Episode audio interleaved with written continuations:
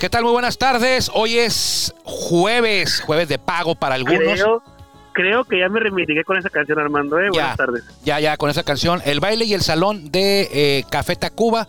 Hay quien dice que el mejor grupo de rock de noventas y del principio de milenio es Café Tacuba, mexicano.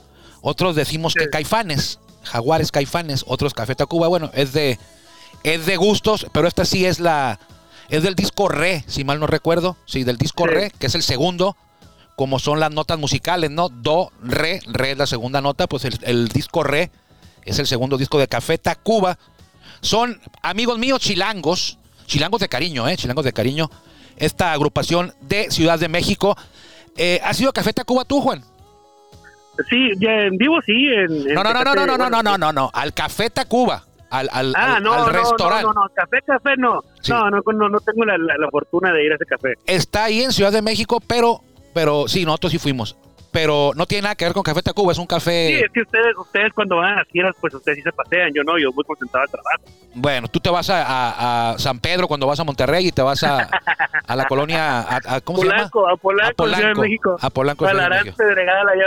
Bueno, vámonos que ya nos dieron. Es Círculo de Espera en jueves 3 de febrero del 2022. Juan Vega, ya lo escuchó usted, un servidor Armando Esquivel. Le agradecemos que nos permita acompañarlos hoy, como todos los días, de lunes a viernes, aquí, por la legendaria frecuencia 1550 AM. La voz más de Grupo Cadena. Para allá va Juan más al rato, por ahí va a llegar a Grupo Cadena. Eh, también nos puede ustedes encontrar en nuestro podcast en Spotify, mismo nombre, Círculo de Espera Radio, eh, transmitiendo desde Tijuana a toda la región de Baja California eh, y el sur de California y también la opción de nuestro podcast. Agradecemos a Juan Manuel Martínez, lo acabamos de escuchar a Juan Manuel Martínez. Él va antes de nosotros en la radio. Seguimos nosotros hablando exclusivamente de béisbol. Eh, Juan Manuel Martínez habla de todo, de todos los deportes a nivel eh, mundial, internacional, claro. Y nosotros de béisbol, porque hubo Serie del Caribe, terminó la participación de México. Creo yo que es una destacada participación. Veremos qué piensa Juan. Regres-.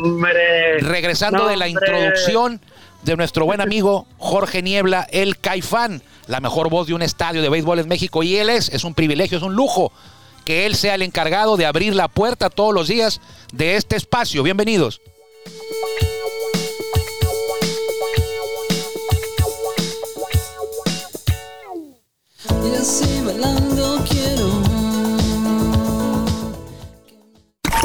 Ya estamos en el círculo de espera. Acompáñanos a tomar turno y hablar de béisbol con un toque relajado.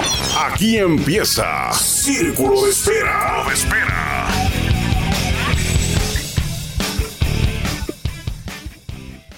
Antes de hablar de la serie del Caribe, Juan, quiero que me permitas compartirte, porque todos estos días, en las mañanas, aquí en el estadio del Cerro Colorado, estoy haciendo la, tras- la transcripción de los audios de entrevistas con Vicente Romo para el libro del huevo Romo. Y créeme que es de lo más tedioso y complicado, no escucharlo a él, sino hacer las, las, las, las la, transacción, la transacción de audio a texto. Entonces, fíjate que se te va a hacer raro eh, de la leyenda El Huevo Romo, que es el, el líder histórico de efectividad en la Liga Mexicana de Béisbol y en la Liga Mexicana del Pacífico. Nadie ha tenido mejor efectividad en todos los tiempos que el Huevo Romo. De hecho, es el líder de victorias en la Liga Mexicana del Pacífico. ¿Y sabes tú? ¿Crees tú que si yo te que sea, que sea verdad si yo te digo que el Huevo Romo no tiene ningún anillo de campeón? No, sí tiene, ¿cómo no? No tiene ningún anillo de campeón. Con los toros de Tijuana en el 2021, Armando. No lo tiene todavía, no se lo han dado. Ah, bueno, pues todavía Pues no, no se lo dan, tiene. pero O sea, el huevo tiene 78 años. Fue campeón con los Tigres en la Liga Mexicana de Ah, ya te Béisbol. entendí. O sea, como no jugador, sí. anillo. Sí, como jugador y como coach, no tiene todavía él ningún anillo en su, en su mano. No tiene ninguno. Ah, caray. Suena raro, porque fue campeón con los Tigres y fue campeón con los Tomateros en el Pacífico. En el verano nada más fue campeón una vez con Tigres. Y en el invierno fue campeón eh, varias ocasiones. Una, una de ellas con Tomateros y esa donde voy a, a comentar. Le preguntaba yo que por qué no tiene ningún anillo. Dice, bueno, con los Tigres, no, en esos tiempos eran el, el sesenta y tantos, no daban anillo. O sea, no, no te entregaban nada a los jugadores. No había, creo que ni bono, ni anillo, tan mucho menos. Pero cuenta que en una ocasión fue campeón con los Tomateros en una serie que le ganaron, creo yo, a los Mochis por allá en los ochentas, donde Jesús Somers, el guapetón, tú lo conoces también, Mr. Hit, es, él es el tipo con más hits en la historia de la Liga Mexicana, en la de béisbol, en la de verano, con 3.004 hits. Bueno, pues en invierno, en esa final, Tomateros queda campeón y el batazo decisivo en el juego en el que quedan campeón los Tomateros lo da Jesús Somers, un jonrón a los Cañeros, si mal no recuerdo.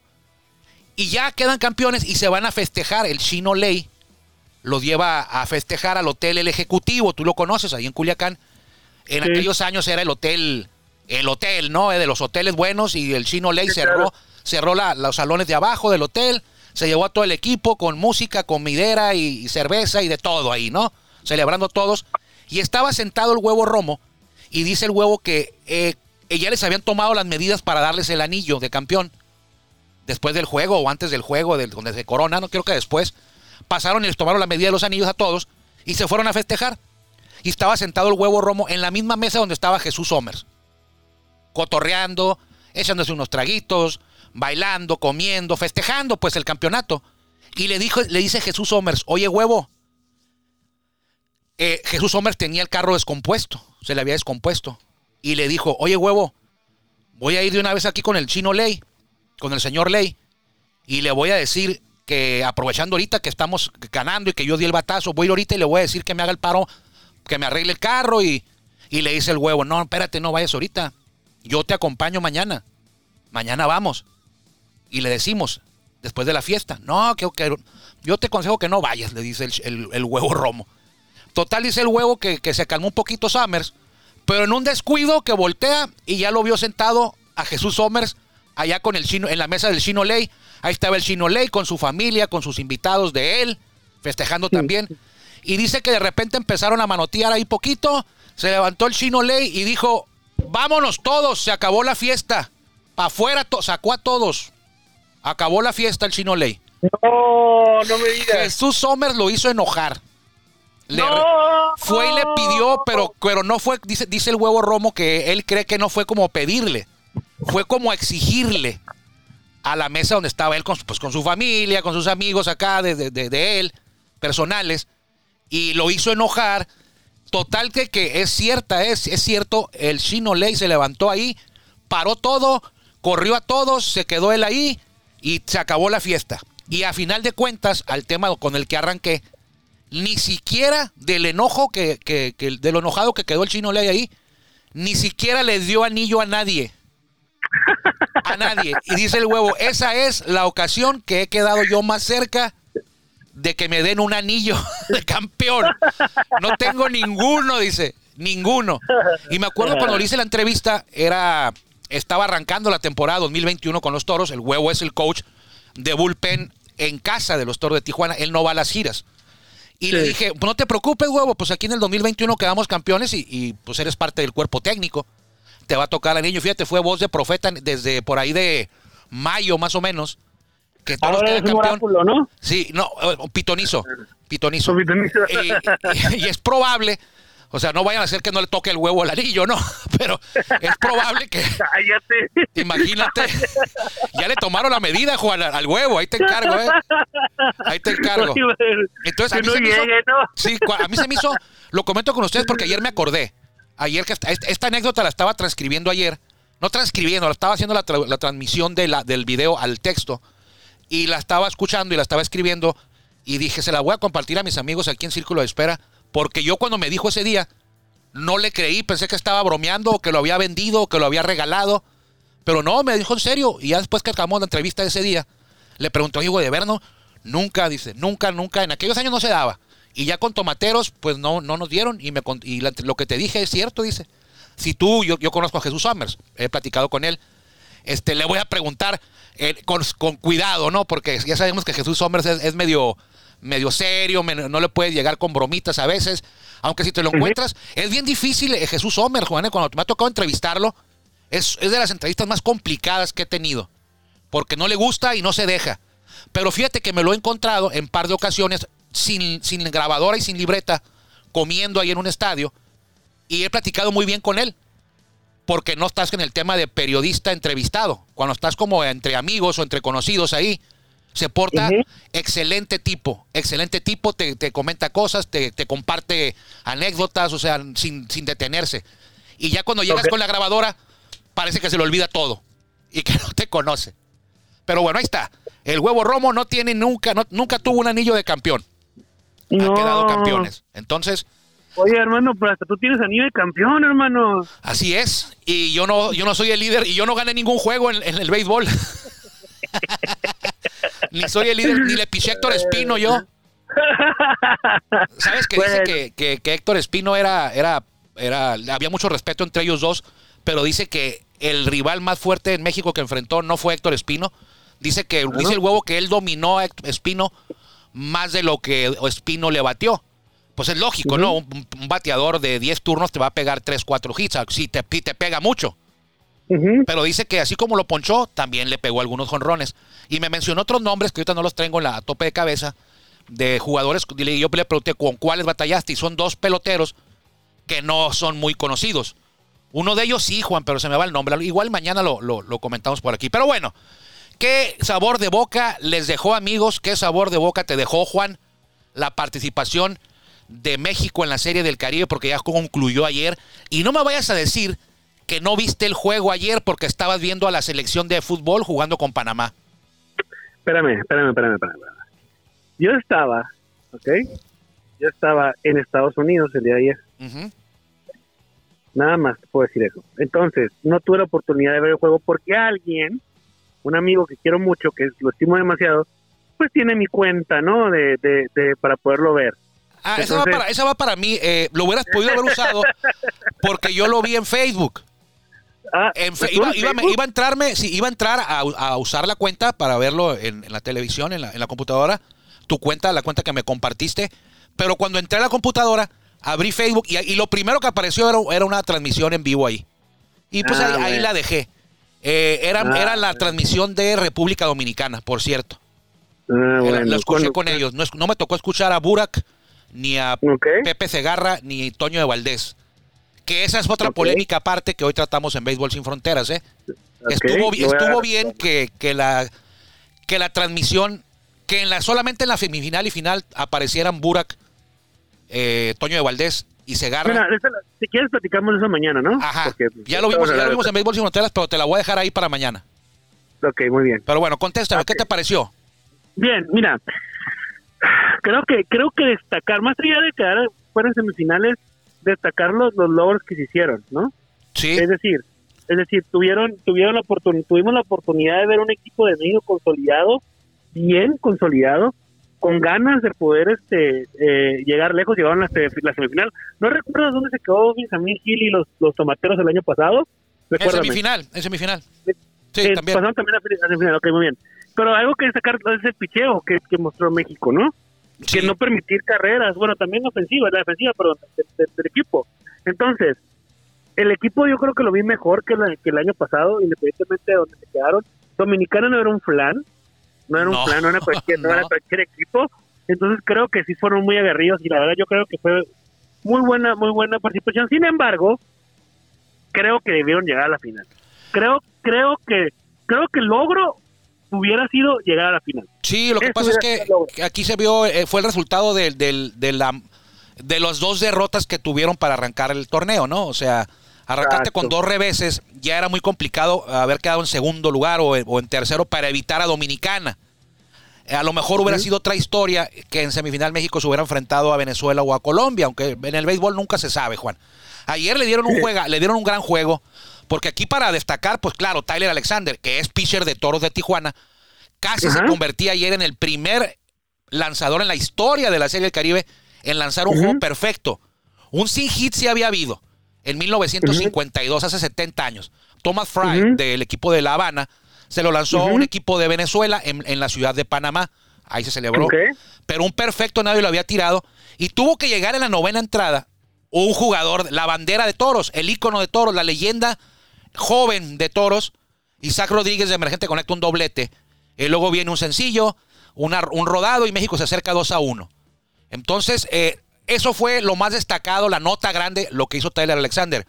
Pero lo que hizo Brennan Bernardino, lanzarle cinco entradas y dos tercios de una carrera a Dominicana con toda la caballería que trae, también es para destacar. Y Brennan Bernardino también es jugador de toros de. Tijuana, los dos. o y sea, aparte y que debutó debutó siendo este siendo abridor con toros porque no había sido abridor no. estuvo en el 2019 con toros de Tijuana sí pero estuvo como relevo intermedio de situacional ¿te acuerdas? Sí, sí me acuerdo. Y se le tomó a Brennan. 2000 A Brennan entraba como, por ejemplo, lo dices tú, el 19, entraba cuando, cuando faltaba un abridor, una Sí. Le decía, oye, Brennan, y Brennan abría en emerg- eh, eh, no, como en emergente. el 2021 en el 2021 En el 19 también abrió un juego. ah tienes razón abrió un 19, juego En el 21 también abrió, pero era más Ajá. como que, ¿sabes qué? Eh, el COVID, que no va a poder abrir tal, y, y entonces ya entraba Brennan Bernardino, ¿no? Como Ah, a lo que voy a lo que voy a lo que voy es que en el 2021 no lo hizo mal No, no lo hizo mal. No lo hizo mal y se vio ahora que fue que fungió como abridor con Charros de Jalisco en la serie final y todavía ayer que jugó contra Dominicana en la final contra Dominicana en la final, semifinal, teniendo una, una salida de calidad De alta calidad, Ahora. sí. de alta calidad y, los dos Tyler Alexander y Bernardo Bernardino son de toros Ajá. Y Nick Ahora, los también. Nick y Nick Struck Sí. y tienes tienes tienes a tres abridores que no son abridores en, liga- en, en la- en el verano en el pues, verano. Pero yo creo, yo creo, yo creo que van a ser, ¿eh? Yo creo que van a ser. Mira, no, sé- no sé si lo he dicho aquí. eh, en Béisbol Sin Fronteras creo que lo comenté, o aquí no recuerdo bien, hace, hace por ahí de dos, tres semanas. Una vez fuimos a Mexicali, a, a- porque Toros recién firmó en ese momento a Agustín Murillo, a Mario Zazueta y a Nick Struck. Entonces fuimos, entrevistamos a Struck y entrevistamos a Agustín Murillo. Y yo le comenté a los, iba con directivos de Toros, le comenté, oye, ¿va a abrir Nick Struck ahora? Y me dijeron, sí. ¿Y en Toros va a ser abridor? No, en Toros va a ser relevista. Ah, bueno. Eso era cuando la temporada estaba arrancando. Ahora, con todo lo que pasó y como hemos visto a Nick Struck, eh, y lo pongo también en la mesa a Brennan Bernardino en la misma situación, ¿qué va a pasar con los directivos de toros? O sea, la, el área deportiva, que en aquel momento dijeron que era cerrador, aunque, aunque vaya a abrir ahora, me dijeron, va a ser él, él va a ser relevista, aunque hoy vaya a abrir. En toros está contemplado como relevista. Pero ahora con lo que hemos visto de Struck y de Bernardino también, ¿habrá ya cambiado de opinión la directiva? Yo creo que sí. Ya vieron que, que, pues si andas buscando abridores, aquí hay dos. Ahí tienes a dos, a Struck y a Bernardino, que no los tenías contemplados como abridor. Bueno, pues ahora los puedes contemplar como abridores. O sea, no sé si, si, si la Liga Mexicana del Pacífico esté más débil y por eso hayan lucido y en verano esté más fuerte y a lo mejor en bueno, el verano... bueno, ahí, ahí tienes un punto un punto que tienes que tienes razón ¿eh? Sí, y hay Tienes otro. En el invierno la temporada es más corta y a lo mejor el brazo de ellos en una temporada corta sí aguanta porque no están acostumbrados a abrir. Pero en un maratón como es el verano, de 90 juegos del rol regular más playoff, quién sabe si ese brazo, que no estaba acostumbrado a abrir con regularidad, vaya a aguantar ese maratón en el verano. Hay que tener en cuenta esos puntos también. Ok, ahora, en un punto un punto que también también hay que mencionar es independientemente de que sea un maratón en la Liga Me- Mexicana de Verano, la Liga Mexicana de Béisbol, pues entonces tienes un tienes certeza de que estos estos lanzadores, Bernard Bernardino, este Tyler Alexander, Nick Strock, tengan tengan una tienen certeza de que van a ser de calidad cuando tengan que salir en alguna ante alguna situación. Sí, sea, puedes tener tus abridores bases o cinco abridores bases, tu rotación de seis abridores a lo mejor, guiándolos a, a los extremos. Sin embargo, tienes a un sta- a un staff de picheo consolidado. pues. sí. Y o sea, imagínate, o sea, te, te- tienes, a, por ejemplo, un ejemplo muy burdo, ¿no? Carlos Hernández, seis entradas, que más o menos que te den seis entradas. Bernard Bernardino, Jesús Pirela, Nick Strock, y cierras con, con Rodney, a lo mejor. Bueno, me, me fue una entrada más, ¿no? Sí. Supongamos así. se- se fue a 10 Eh, entradas. Sí, tres, bueno, es que eh, hizo un slash. Jesús Pirela, slash, Nick Strock. Ok, pero, ahora el escenario diferente. Ya no tienes a Struck ni a Bernardino en, la, en el bullpen, los tienes como abridores. Entonces, acuérdate, el año pasado es mejor más tener más que, que menos, obvio, ¿no? El año pasado, cuando Claro. empezó la temporada, que decíamos? No, pues Toros tiene seis y hasta puede tener siete abridores con los que están aquí. Hacíamos un conteo, ¿te acuerdas? Eh, Vidal Nuño, eh, Bill Van Meter, Ah, eh, teníamos, sí, teníamos, teníamos a José Samayoa, eh, Manny A Barreda, Samayoa. eh, Mm. teníamos hasta Carlos Hernández, eh, teníamos hasta seis, siete abridores. ¿Y qué pasó al final? pensando también, estamos pensando también en Kyle Lobster. ¿te Kyle acuerdas? Lobster. ¿Y qué pasó al final? Pues nos quedamos con dos abridores. Pues nomás había como dos o tres, ¿no? Ahí andábamos pidiendo que regresaran rápido los de los Juegos Olímpicos porque ahí venía Teddy no ah, nos sí, cierto, Pues ya se unió después. Ustedes, Teddy Stankiewicz llegó después y Mike Divine también.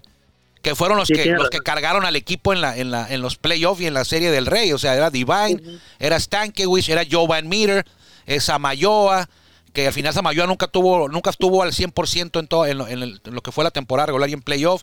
Horacio Ramírez, Carlos Hernández, pero me acuerdo yo muy clarito que cuando iba a empezar la temporada decíamos, pues de los seis abridores que están, a ver quién se queda. Sí, y al sí, final sí, de cuentas, pum, pum, pum, pum, de repente teníamos, andábamos buscando abridores por otros lados porque ya no teníamos. Entonces, qué bueno que está Struck en esta posición, qué bueno que está Bernardino en esta Ajá, posición. Bernardino también. Sí, son dos, pues. Son dos que tú no También. contemplabas hace tres meses. No los, no, no los tomabas en cuenta como abridores. Y ahorita, en febrero arrancando, cuentas con ellos como abridores. Bueno, eso creo yo. Yo no soy el gerente ni el director deportivo, ni el presidente del equipo. O sea, yo aquí lo que veo, creo yo que estos dos eh, eh, tipos, eh, Struck y Bernardino, fácil pueden estar como abridores de toros en el 2022. Pero te digo, eso es lo que yo creo. Yo ya no sé que a lo mejor no, no, no es por ahí la, la cosa. A lo mejor Bernardino quiere ser otra vez relevista, el Struck también. Ah, habrá que ver qué ocurre. Pero creo yo, si me pusieran que a dónde poner mis fichas, yo diría que van a estar de abridores, los dos. Ok, vamos a preguntar, ¿qué te parece si próximamente, a lo mejor el, el- el- el próximo lunes tenemos una entrevista con, con Oscar Romero y, le, y nos sacamos ese tipo de dudas? Bueno, de una vez, O sea, ¿no? le preguntamos, ¿sabes qué? A ver, ¿cómo tú ves? cómo O sea, no, no que nos diga con exactitud qué rol va a tener cada lanzador o, lo que sea, simplemente que nos dé un panorama de cómo va el equipo con las contrataciones y hacia dónde quieren llegar. Obviamente quieren llegar también ser campeones, pero simplemente es como comentarle, a Nuño tiene un rol, o el Nuño, perdón, este Stock tiene un, un, un rol, con un rol como Algo, sa- preparador, algo sabes de Vidal Nuño tú. No, no, no, relevo estacional. Y va, va a salir del bullpen, va a salir del bullpen o va a abrir juegos. Exactamente, o sea, ¿cómo lo vas a tener? Porque porque a final de cuentas es importante que también la afición vaya vaya moviendo como tratando de de de de, de- de- Vaya armando su roster. exactamente. Va eso es armando su roster. Sí, tiene razón. Sí, hay que hablar con ellos y, y nos van a decir lo, lo que contemplan hasta, hasta el, ahorita, ¿no? Ya, este momento, claro. ya viendo, sí. el, viendo la pretemporada, que para eso sirve, pues ahí ya queda claro quiénes van a ser los abridores y, quién- y quiénes no. Recuerde usted que la pretemporada de toros arranca el 10 de marzo con el Early. Camp, luego la parte formal el 20 en Tijuana y el 5 van a estar viajando el 3 de abril a Ciudad de México para participar a partir del 5 de abril y hasta el 17 creo, del 5 al 17 de abril en el, eh, así se llama, torneo Interliga. Eh, son. ¿Qué es? Son juegos de pretemporada bien organizados, bien hecho en estadios de Liga Mexicana, que es en Puebla y en Ciudad de México, con Empire, ahí te pitaron Juan, muévete, con estadios, No, no, con yo. de la, de la Liga Mexicana de Béisbol, y van a estar los Toros, los Diablos Rojos, los Guerreros de Oaxaca, los Pericos de Puebla y los Olmecas de Tabasco. Enhorabuena. Ojalá que este torneo Interliga, primer torneo Interliga sea, valga la redundancia, el primero de muchos y de estos tipos de proyectos que ojalá, así como este, pues pueda aparecer otro, ¿no? En Monterrey. El año que entra a lo mejor está el torneo Interliga 2 y está el torneo acá en el norte, otro torneo en el, en el norte con zaraperos, acereros, eh, algodoneros, eh, rieleros, toros, o sea, no sé. Ojalá que este ejemplo eh, cunda, se esparza. Otro torneo por allá, pero que se organicen, que no anden los equipos ahí jugando, eh, no sé, los, los generales de Durango jugando contra el elegido Primo Armando. Tapia, ¿no? Pero bueno. Armando, tranquilo, ya ya ya te, te- estás esperando ya. Ya, tranquilo. Que te Bueno, infarto, es que quiero favor. ir al torneo Interliga, pues. Vas a ir, Que te me voy a inviten, llevar. que me inviten allá, que, nos, Oye, escu- que nos escuche don Alfredo. Rápidamente, regresando al tema de la serie del Caribe, Ya- no hay. México, Ya- ya no- México ya no. México bien y adiós. México bien, destacada participación, sí. Yo creo que sí, un balance. No te voy a calificar del 1 al 10, pero te voy a decir que es- fue una destacada participación. Se quedaron con el que creo yo que va a ser el campeón, aunque aquí nada- nunca se sabe nada en el béisbol. Está jugando República. Dominicana y Colombia. La final, mañana hablaremos ya, ah, ya que termine esto, mañana hablaremos de México y del campeón de la Serie del Caribe. Juan, vámonos, se acabó el tiempo. Vámonos, que les vaya bien. Nos encontraremos mañana por aquí si usted así lo decide y si Dios quiere, cuídese mucho. Mañana ya será viernes. Quédese con los pájaros picantes, creo que están ahorita después de nosotros. Quédese aquí en la 1550. Eh, nos encontramos mañana si Dios quiere. Que le vaya bien. Gracias por acompañarnos en el Círculo de Espera. Nos escuchamos próximamente. Círculo de Espera.